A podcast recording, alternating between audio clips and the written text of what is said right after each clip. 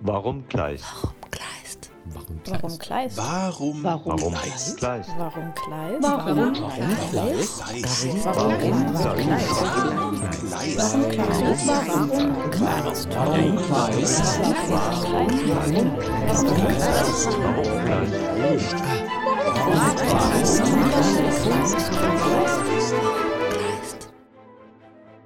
Warum Kleist?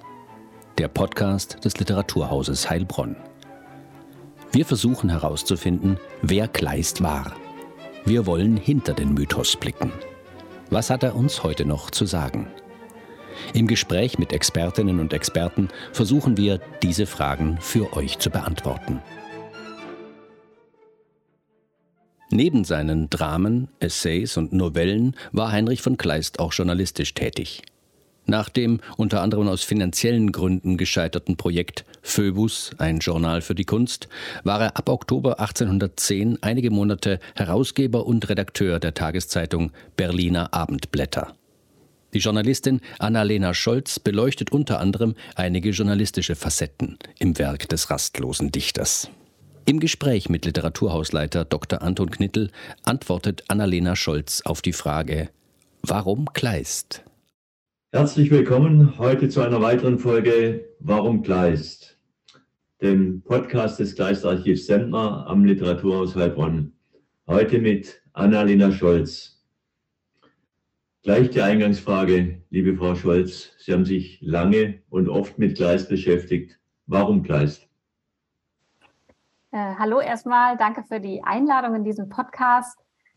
Ähm, warum Kleist? Wahrscheinlich äh, ging es mir so wie ganz vielen anderen auch. Ich hatte an der Uni, äh, ich habe Germanistik studiert, eine Lehrveranstaltung, ähm, in der Kleist auftauchte, ein Kleist-Hauptseminar bei Helmut Schneider in Bonn.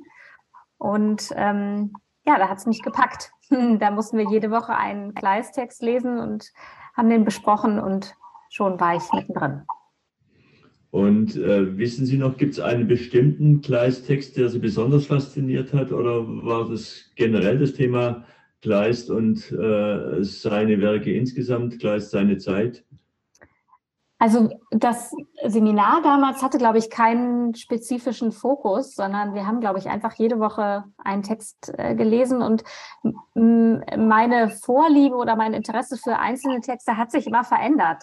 Mhm. Äh, man ist dann manchmal fasziniert von einem, einem Text, vielleicht auch oder von einem Stück, vielleicht auch, wenn man es im Theater gesehen hat. Ähm, ich war eine Zeit lang einfach sehr begeistert von Penthesilea und das hat sich auch gar nicht gelegt, aber ich hatte es einfach ein paar Mal im Theater gesehen und gelesen, habe auch einen Aufsatz darüber geschrieben und dann ähm, in dem Augenblick, wo einem der Text irgendwie näher kommt, ähm, ja, da begeistert der einen auch, aber der tritt, tritt dann auch mal wieder in den Hintergrund und jetzt heute habe ich mich nochmal gefragt in der Vorbereitung auf den Podcast, hm, woran denke ich jetzt eigentlich, wenn ich an Kleist denke? Und äh, habe festgestellt, der Kleist, der mich jetzt eigentlich heute interessiert und über den es auch, glaube ich, nicht so viel Forschung gibt, ist Kleist der Journalist, weil ich selber Journalistin bin und Kleist hat ja diese Berliner Abendblätter ähm, aufgelegt und äh, das ist irgendwie, sind irgendwie äh, sehr interessante Texte, finde ich. Und die Art und Weise, wie er einem da nochmal begegnet als Autor, ist nochmal ganz anders als in den Dramen und Erzählungen.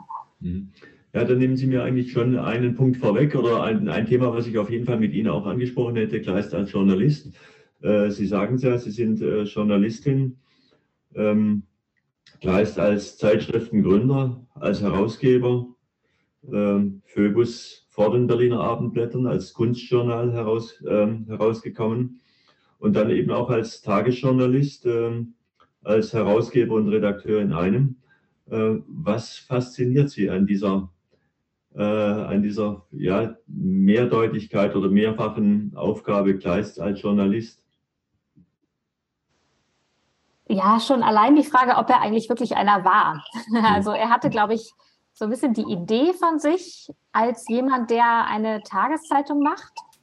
Äh, die Texte, die er schreibt, sind aber natürlich, das ist irgendwie auch der Witz, äh, unheimlich oder arbeiten mit Fiktion und ähm, er denkt, sich, denkt sich da Texte aus, spielt mit Fiktionalität und ähm, spielt mit dieser Gattung. Also er schreibt ja da Meldungen, äh, die auch von denen er dann auch nachher äh, später nochmal sagt, übrigens, das war ausgedacht.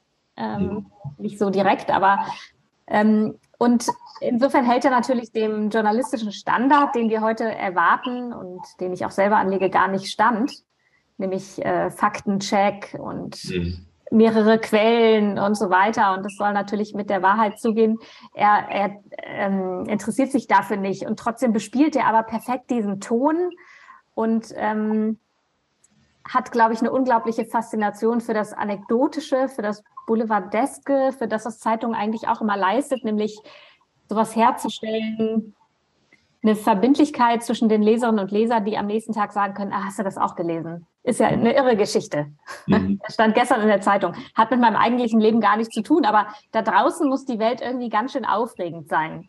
Mhm. Äh, und das spiegelt sich in, in ganz vielen lustigen Anekdoten wieder. Ja, Sie sagen, die, die Anekdoten ist, ist das eine, dann aber auch die, die Polizeinachrichten, die, äh, die Tagesnachrichten, äh, Theaterkritiken, äh, literarische Texte, äh, die Mischung, die Mischung macht es in dem Fall, äh, war sicherlich auch am Anfang, ist ja kein Geheimnis in der Forschung, äh, die Mordbrenner-Serie als auf Aufreißer quasi für das Publikum äh, sicherlich förderlich. Gleichzeitig dann auch der Theaterstreit äh, äh, Ifland. Ähm, und trotzdem ähm, ist es ein äh, Genre natürlich oder eine, eine Zeit, äh, in der Kleist ähm, vielleicht auch ja, seine Vielseitigkeit äh, und seine Vielfalt auf den Punkt bringt eben durch die Mischung der, der Gattungen, durch die Mischung der, der Textarten, Textsorten. Ähm, und äh, die, die Abendblätter, deshalb auch verwunderlich, die Abendblätter sind ja in der Forschung noch nicht so lange äh, im, im Fokus. Hm, hm.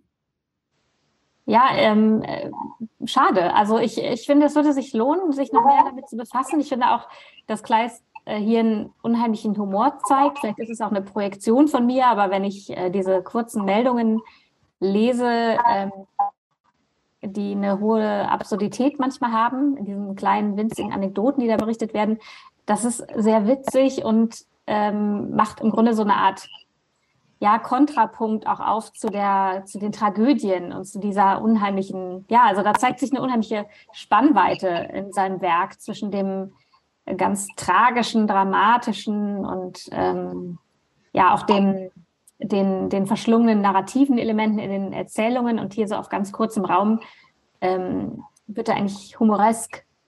Mhm. Und ähm, das finde ich mit Blick auf die Rezeption von Kleist interessant, weil ich glaube, dass ähm, so dieses spielerische, leichte, ähm, experimentierfreudige ähm, nicht eine dominante Rezeptionslinie ist bei Kleist ähm, mhm. sondern sich da andere Strömungen durchgesetzt haben. Und ähm, ja, ich habe jetzt heute nochmal nach äh, so ein bisschen da reingeblättert und dann, äh, als er da verkündet, dass er das leider einstellen muss, habe ich gedacht, das ist so ein bisschen wie wenn jemand einen Blog auflegt heute mhm. oder irgendwas Neues ausprobiert auf Instagram und ein paar Monate macht man das und irgendwie läuft es sich tot, weil man hat kein Geld, man hat damit keine Zielgruppe erreicht oder was auch immer, ja, dann wird es halt wieder beerdigt. Und aber dieser Experimentcharakter, mhm.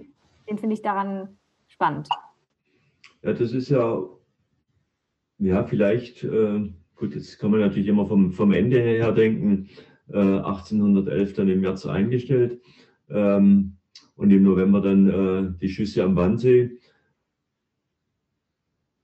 Aber diese, diese Verschränkung und diese Experimentierfreudigkeit, die Verschränkung von, von Gattungen, von Genres, zeigt sich doch äh, eigentlich durchgehend bei ihm, vom, äh, auch im literarischen Werk. Wie sehen Sie in dem Zusammenhang das Kunstjournal Phoebus, was ja auch im weitesten Sinne äh, journalistisch angelegt ist, wenn ich es sehr weit auslege?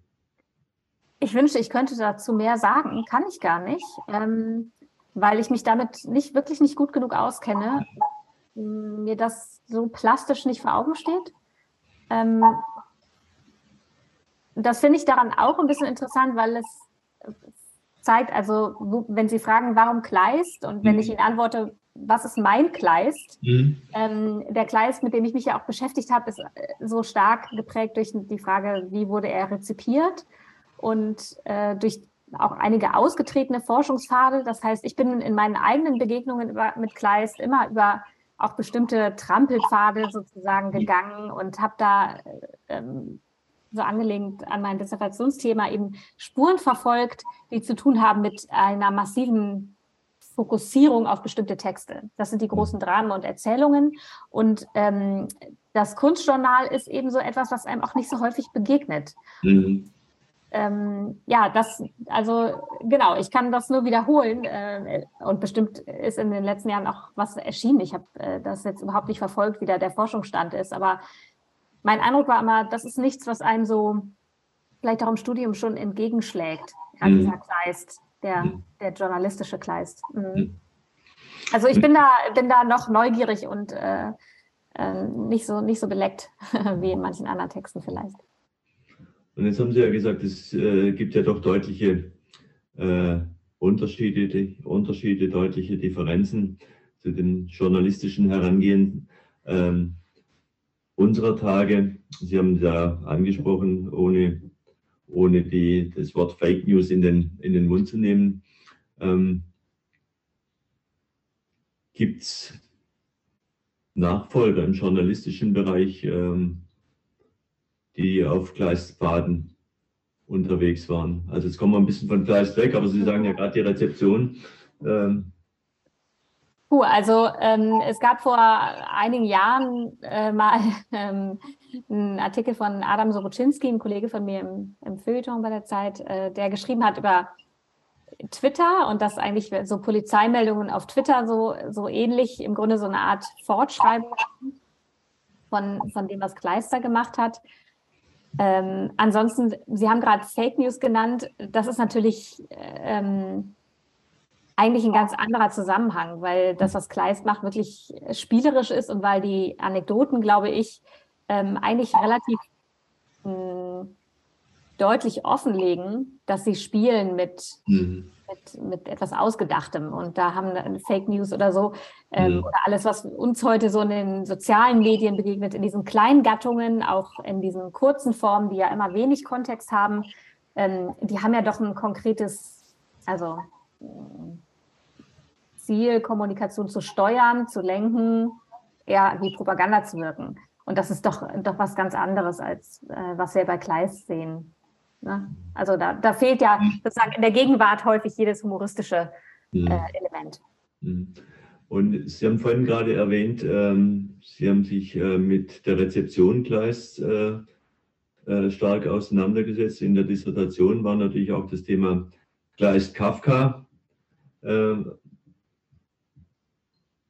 die Ausgangslage. Und Sie sind, wenn ich das so richtig rekapitulieren kann, ich kenne jetzt Ihre Dissertation nicht, ich kenne Ihren äh, schönen Aufsatz aus dem äh, Kleist-Jahrbuch äh, von vor einigen Jahren und gerade mit Blick auf, auf Kafka 2024, äh, Kafka-Jahr. Ähm, die beiden werden ja in der Forschung, das haben Sie nochmal deutlich gemacht, ja immer fast als eine Figur äh, rezipiert. Ähm, und kaum unterschieden. Sie ähm, gehen in Ihrem Aufsatz dann von der Beobachtung zweiter Ordnung aus und äh, der Rezeption letztendlich auch zweiter Ordnung. Ähm, gerade diese vielbeschworene Modernität, die vielbeschworene Unausdeutbarkeit ihrer Werke äh, bringt sie zusammen und ähm, man unterscheidet nicht, man in Anführungszeichen, unterscheidet dann oftmals nicht in der Forschung, ja, was ist jetzt tatsächlich Kleist, was ist Kafka, wo, wo sind eigentlich die, die Eigenheiten der Autoren und ihrer Texte insbesondere. Genau. Ähm, ja, mir, also diese Verkoppelung von Kleist und Kafka ist tatsächlich was spezifisch Germanistisches, ähm, was sozusagen in diesem Fach sehr viel kultiviert wurde und zwar über lange Jahrzehnte so ein bisschen en passant. Wenn man über Kleist schrieb ähm, oder in der Kleist-Forschung, dann wurde immer mal wieder der Name Kafka fallen gelassen und umgekehrt. Das war mir irgendwann mal aufgefallen. Ähm, und selten wird so richtig dann plausibilisiert oder begründet oder belegt, was denn nun der Zusammenhang zwischen den beiden Autoren ist. Ähm, es gibt ein paar Äußerungen von Kafka, der Kleist sehr äh, gemocht hat und das äh, ihn gern gelesen hat, aber und äh, ganz klar auch einige literarische Motive verarbeitet und aufgegriffen hat. Aber das ist ja erstmal banal und ähm, mir ist ich habe mich dann so ein bisschen mit der Frage beschäftigt, ähm, wofür stehen diese Autoren eigentlich noch, außer für die Autoren, die sie sind, als Schriftsteller. Ähm, es gibt diesen schönen, etwas sperrigen, aber doch treffenden Begriff von Michel Foucault, eines äh, Diskursivitätsbegründers. Und ich glaube eben, dass beide Autoren äh, so etwas sind. Also diese Autoren stehen für eine bestimmte Tradition in der deutschsprachigen Literatur und auch in der Rezeption äh, dieser Literatur. Und äh, die werden eben häufig ähm, als Begriffe wirklich verwendet. Ja, also wo man auf bestimmte Modernitätsfigurationen eingehen will. Man drückt sich aber davor, indem man von Kleist und Kafka spricht, so richtig zu erklären, was für eine Art von Moderne oder Modernität meine ich denn. Mhm. Und äh, das, das fand ich spannend, dass eigentlich die Autoren auch zu so einem, ja, so ein bisschen sind die auch Pappfiguren, die man irgendwo hinstellen kann oder Schachfiguren, mhm. klingt weniger despektierlich, Schachfiguren, mit denen man äh, sozusagen Literaturgeschichte anordnen kann. Und äh, wenn man von Kleist spricht, dann beginnt die Moderne eben um 1800. Äh, wenn man von Kafka spricht, ist man äh, in der klassischen Moderne der sogenannten. Und wie gesagt, das sind spezifisch germanistische Begriffe. Mhm. In der Geschichtswissenschaft ähm, wird der Begriff der Moderne ja nochmal ganz anders verwendet. Und ähm, ich finde das interessant, dass man Autoren verwenden kann, eben wie so, ja, wie Schachfiguren oder auch so, als ob man wie so Säulen, an, auf denen man ein Haus aufbauen kann, um sich ähm, die Geschichte zu erschließen, mhm. die Literaturgeschichte. Und gleichzeitig, äh, das haben Sie, glaube ich, auch erwähnt in Ihrem Aufsatz, gibt es auch Gegenwartsautoren, meistens Autoren, ähm, die sich in ihrem Werk äh, sowohl auf Kleist als auch parallel gleichzeitig auf Kafka ähm, berufen und äh, oft in einem Zusammenhang dann eben beide eben auch Zusammenhang, so wie die Literaturwissenschaft oder die Germanistik mhm. äh, im theoretischen Bereich äh, macht, ja. äh, erwähnen. Ja, Gegenwartsliteratur weiß ich gar nicht. Also es gibt sozusagen eine starke Tradition eher in der Literaturtheorie und Philosophie, mhm. würde ich sagen, im 20. Jahrhundert so 50er Jahre, also äh, oder früher schon Walter Benjamin, Theodor Adorno, Hannah Arendt, dann später Deleuze, Derrida. Ähm, die haben äh, Paul de Man, äh, das sind so Autoren, die gearbeitet haben ähm, mit Kleist und Kafka und auch sich an diesen Autoren abgearbeitet haben. Und auch da gilt eben, ähm, würde ich sagen, dass sich so Verkettungen ergeben haben, ja, würde man mit Deleuze sagen. Also mhm. da finden Verschaltungen statt von Personen, von Rezeptionslinien. Ähm, und ähm, genau, heute, was die Gegenwartsliteratur angeht, also es gibt ja interessante Sachen zur Kleist, Kleist in der Gegenwart, zu Kafka natürlich auch. Ich glaube, dass immer noch man sich klar sein muss, äh, dass Kafka der ist sozusagen der größere Fisch. Ähm, der hat äh, international eine andere Rezeption, äh, auch allein schon durch die Übersetzungen mhm. äh, erlebt und ist sozusagen ganz weit eingedrungen auch in Popkultur. Kafka ist ein Autor, den viele kennen oder mit dem die so subtil irgendwas assoziieren, auch wenn sie ihn nie gelesen haben. Das ist bei Kleist im Ausland ganz anders. Also der ist viel weniger übersetzt und ähm, wirklich eher in einer vielleicht literaturwissenschaftlichen ähm, mhm. bekannt. Ne? Also jedenfalls nicht im gleichen Maß ähm, wie, wie Kafka. Der ist da einfach so ein bisschen der, der größere von den beiden. Mhm. Mhm. Dafür natürlich Kleist auf, auf den Bühnen äh, deutlich ja. präsent, auch im ja. Ausland. Ja, ja. Das stimmt. Ich weiß gar nicht, ähm, da wäre ich jetzt mal neugierig, ich weiß nicht, ob Sie das wissen, ähm, wie Kleist noch so gespielt wird auf den äh, Theaterbühnen. Also gibt es da quantitative Auswertungen? Das würde mich direkt mal interessieren. Ähm, also welche Stücke und wie häufig werden die gespielt an deutschen Theatern? Äh, Kleist. Und natürlich auch immer eine zweite interessante Frage, ähm, steht man im Lehrplan an den Schulen? Mhm. Ja, welche Stücke? Und auch daran lassen sich natürlich unheimlich Konjunkturen ablesen. Mhm. mhm. Ähm, es gibt, glaube ich, irgendeine Auswertung mal in irgendeinem Kleist-Jahrbuch, aber die ist schon lange her, also nicht mehr, nicht mehr aktuell dazu. Aber das, so, das finde ich total lohnenswert, ähm, wenn man sich mit der Frage beschäftigt, wofür steht ein Autor heute oder warum Kleist, ja, wenn man das mhm. mal ähm, eine Kultusministerin fragt, Mhm. Gehört Kleist auf den Lehrplan? Äh, wenn ja, welches Stück? Mhm. Was sind da so die Debatten? Da, da kann man, glaube ich, viel lernen äh, darüber. Und es gibt ja regelmäßig einen Aufschrei, wenn Goethes Faust mal wieder irgendwo gestrichen wird aus dem Abitur. Genau. Mhm. Kanon. Und ähm, ja, weiß ich nicht, wo Kleist da gerade steht in der Konjunktur. Also es war vor ein paar, Jahr, vor ein paar Jahren war äh, Kleist Kohlhaas ähm, in Mhm. Baden-Württemberg ähm, Abiturthema. Ähm, wie das in anderen Bundesländern ist, äh, weiß ich jetzt äh, ad hoc nicht, aber das kann man natürlich nachgucken.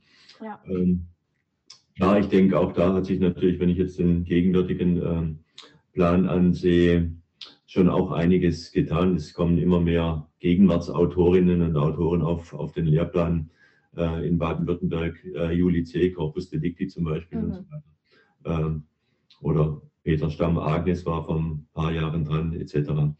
Ähm, Büchner ist natürlich, also die 19. Jahrhundert ist, ist immer noch äh, Thema, Wojcik etwa. Ja. Ähm, ja. Ähm, jetzt sind wir schon bei, den, bei der nächsten Generation.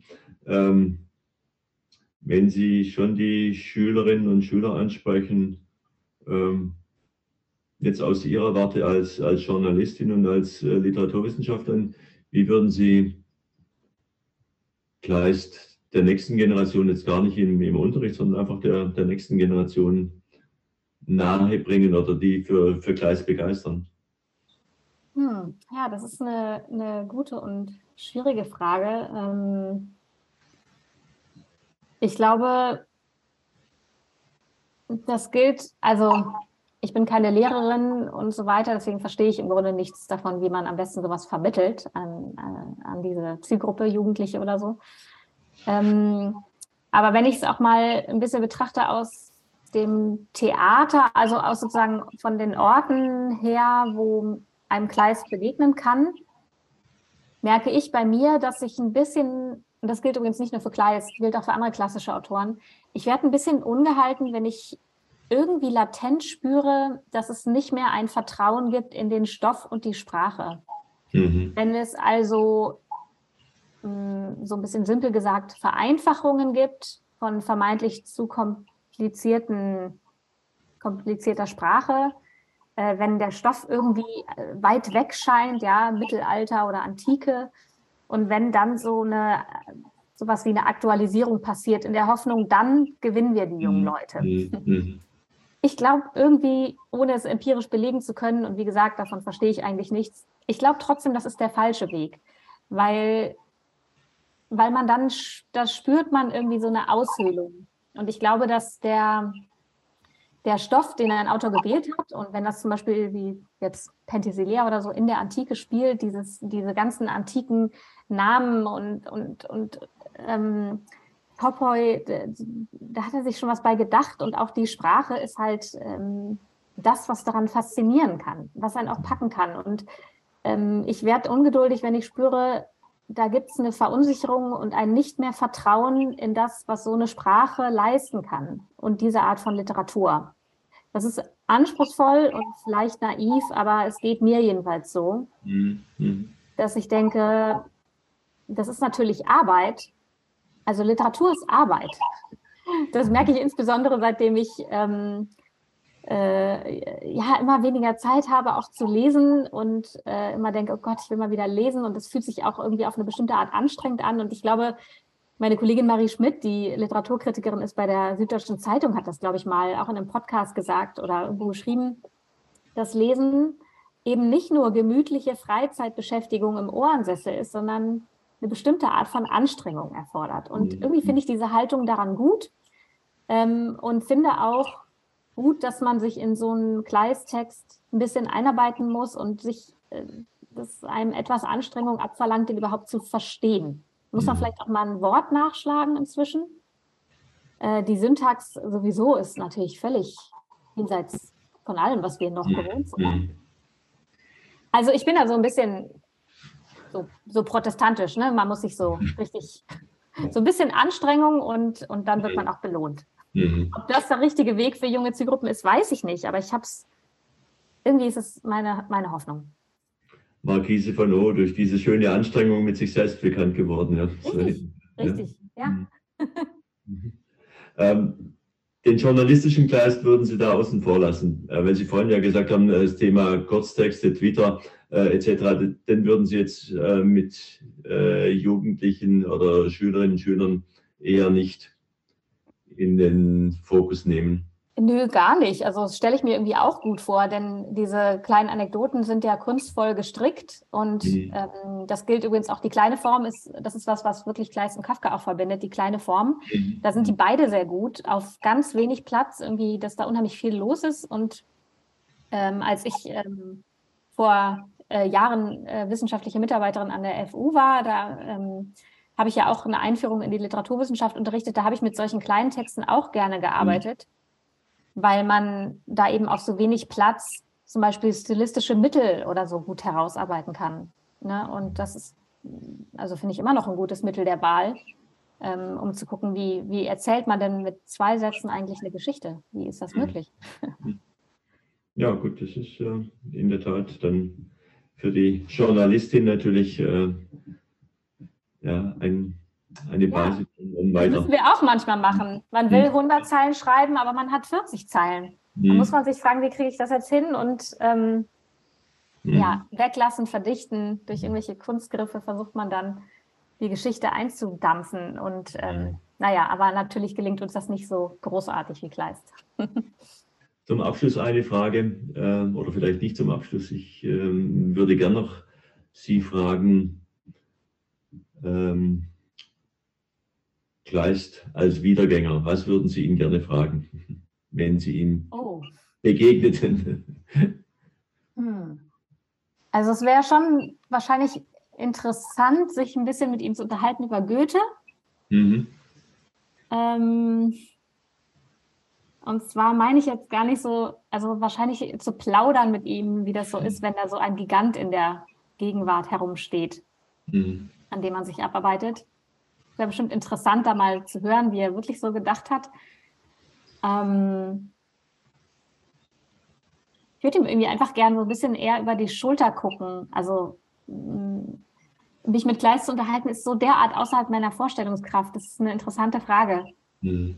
Ähm, äh, weil, weil diese Texte so, auch die Briefe, die, die ich, die, ich habe die immer als Literatur rezipiert mhm. und, und mhm. sowas wie ein plauderigen Alltagskleis, der einfach so am Tisch sitzt und mit dem man einen Tee trinkt. Das ist also wirklich nahezu außerhalb meiner Vorstellungskraft. Deswegen stelle ich mir vor, wäre das nicht schön, wenn man ihm einfach so über die Schulter gucken könnte, wie er durch so einen Tag läuft oder am Schreibtisch sitzt. Wie redet er mit anderen? Ähm, ja, das, das wäre mhm. interessant. Und jetzt aber wirklich die allerletzte Frage. Das momentan für Sie stärkste oder Zitat von oder über Kleist? Es gibt doch so einen, so einen Kleist-Klassiker, den ich, den ich wirklich irgendwie immer gut finde. Klingt jetzt auch ein bisschen banal, aber äh, dieses Ach, das mhm. uns so häufig begegnet, äh, in Amphitryon und ja, Penthesilea habe ich schon genannt. Mhm. Ähm, äh, das ist ja eher so ein physischer Laut. Mhm. Und das bringt für mich ganz viel auf den Punkt von dem, was bei Kleist passiert. Äh, finde die Texte unheimlich ähm, dynamisch und energetisch. Also ich empfinde eine körperliche Anspannung häufig beim Lesen, weil die Sätze so lang sind und das ist wirklich so, man wird wie in so einer Yoga-Übung irgendwie gedehnt, ähm, bis man endlich ans Verb kommt von diesem langen Satz, den er da gestrickt hat und so.